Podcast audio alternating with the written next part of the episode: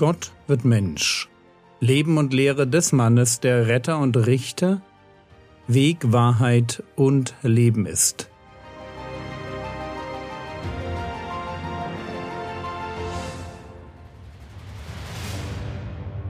Episode 326 Die Speisung der 5000 Teil 1 Jesus und seine Jünger sind auf dem Weg zu einem Ort der Ruhe was aber nicht so richtig klappen will.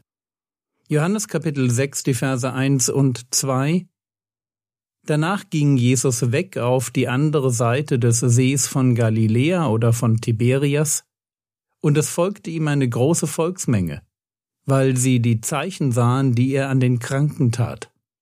Markus Kapitel 6, Vers 32 bis 34 Und sie fuhren in einem Boot allein an einen öden Ort, und viele sahen sie wegfahren und erkannten sie und liefen zu Fuß von allen Städten dorthin zusammen und kamen ihnen zuvor. Und als Jesus aus dem Boot trat, sah er eine große Volksmenge und wurde innerlich bewegt über sie. Denn sie waren wie Schafe, die keinen Hirten haben. Und er fing an, sie vieles zu lehren. Jesus fährt weg.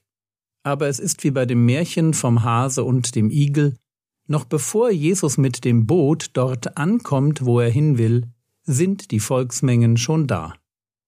Und immer wenn Jesus auf verlorene Menschen trifft, dann kann er nicht anders als lehren und die Kranken gesund machen.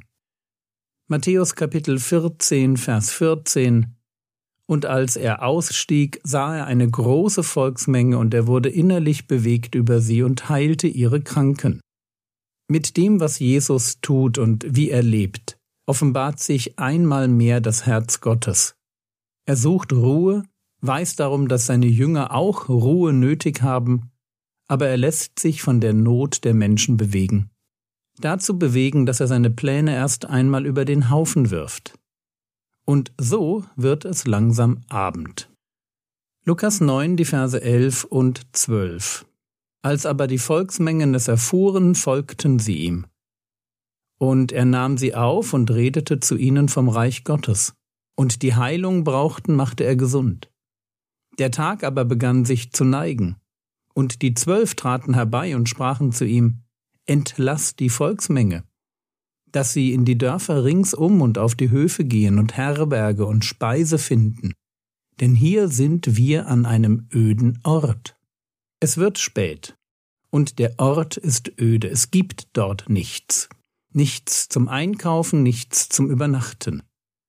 Die Menschen harren bei Jesus aus, erleben Heilung und hören, was Jesus über das Reich Gottes zu sagen hat, und es wird immer später. Deshalb kommen jetzt die Jünger.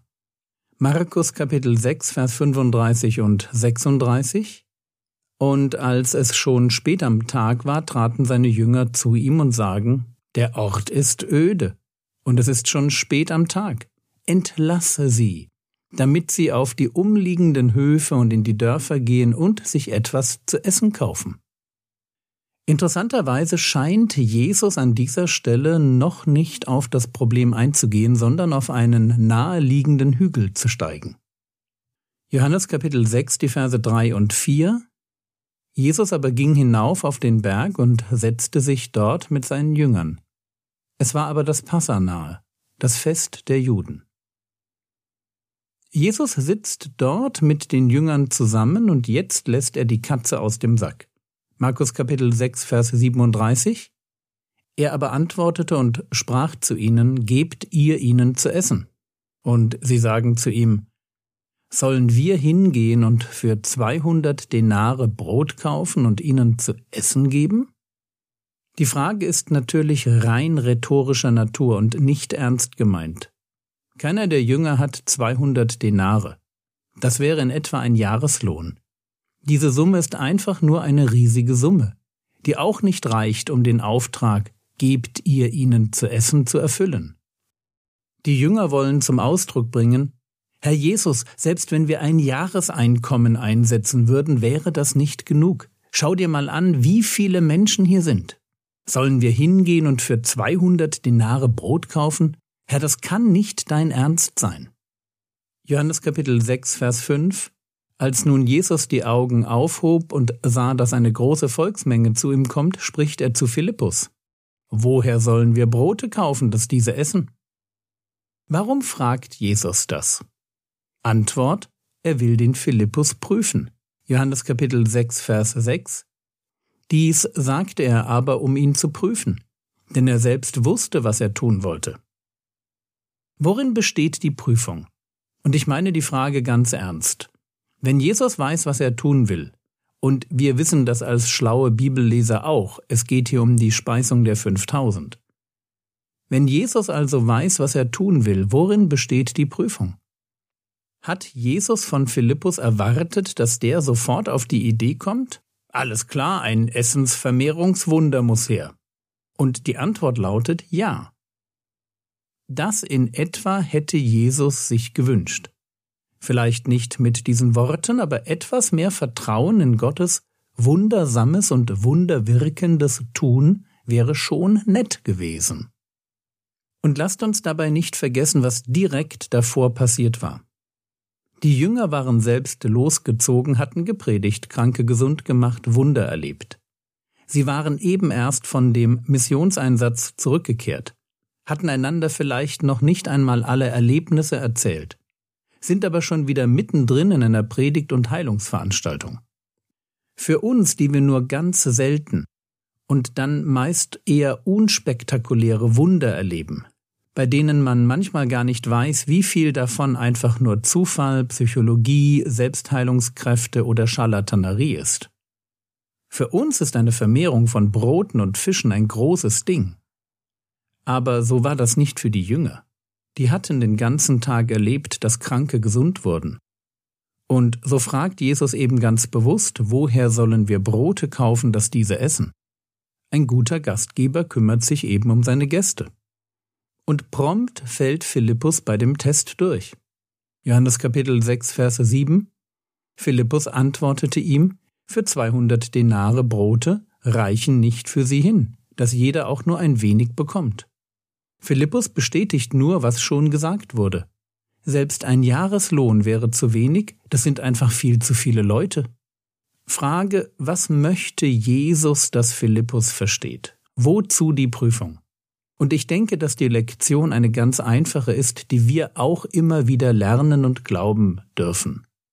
Die Lektion, die Philippus und die Jünger lernen müssen, ist diese.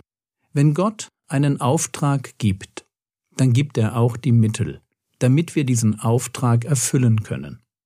Es mag ja sein, dass uns unsere Berufung etwas merkwürdig vorkommt. Wir gar nicht so genau wissen, wie wir all das schaffen sollen, was uns Gott da an Aufgaben vor die Füße wirft. Aber wir dürfen sicher sein, wenn Gott uns einen Auftrag gibt, dann gibt er uns auch die Mittel. Und wenn Gott uns den Auftrag gibt, Menschen satt zu machen, Vielleicht nicht materiell, sondern geistlich, wobei ich kein Problem hätte, auch an materielle Wunder zu denken. Wenn Gott uns also den Auftrag gibt, Menschen satt zu machen, dann dürfen wir auch darauf vertrauen, dass er weiß, wer wir sind, welche Möglichkeiten wir haben und wie sehr wir darauf angewiesen sind, dass er unsere Defizite durch seine Kraft ausgleicht. Oder drücken wir es geistlicher aus dass er selbst sich zu dem stellt, was wir tun, und sich seine Wunderkraft in der Schwachheit unseres Lebens ganz praktisch offenbart.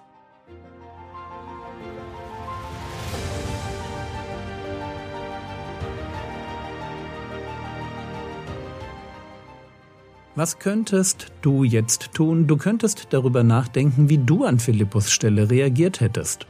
Das war's für heute. Du findest im Podcast Fehler, und die gibt es bestimmt, sei es bei Bibelzitaten, in der Aufnahme oder im Skript, schreib sie mir. Ich freue mich darüber. Der Herr segne dich, erfahre seine Gnade und lebe in seinem Frieden. Amen.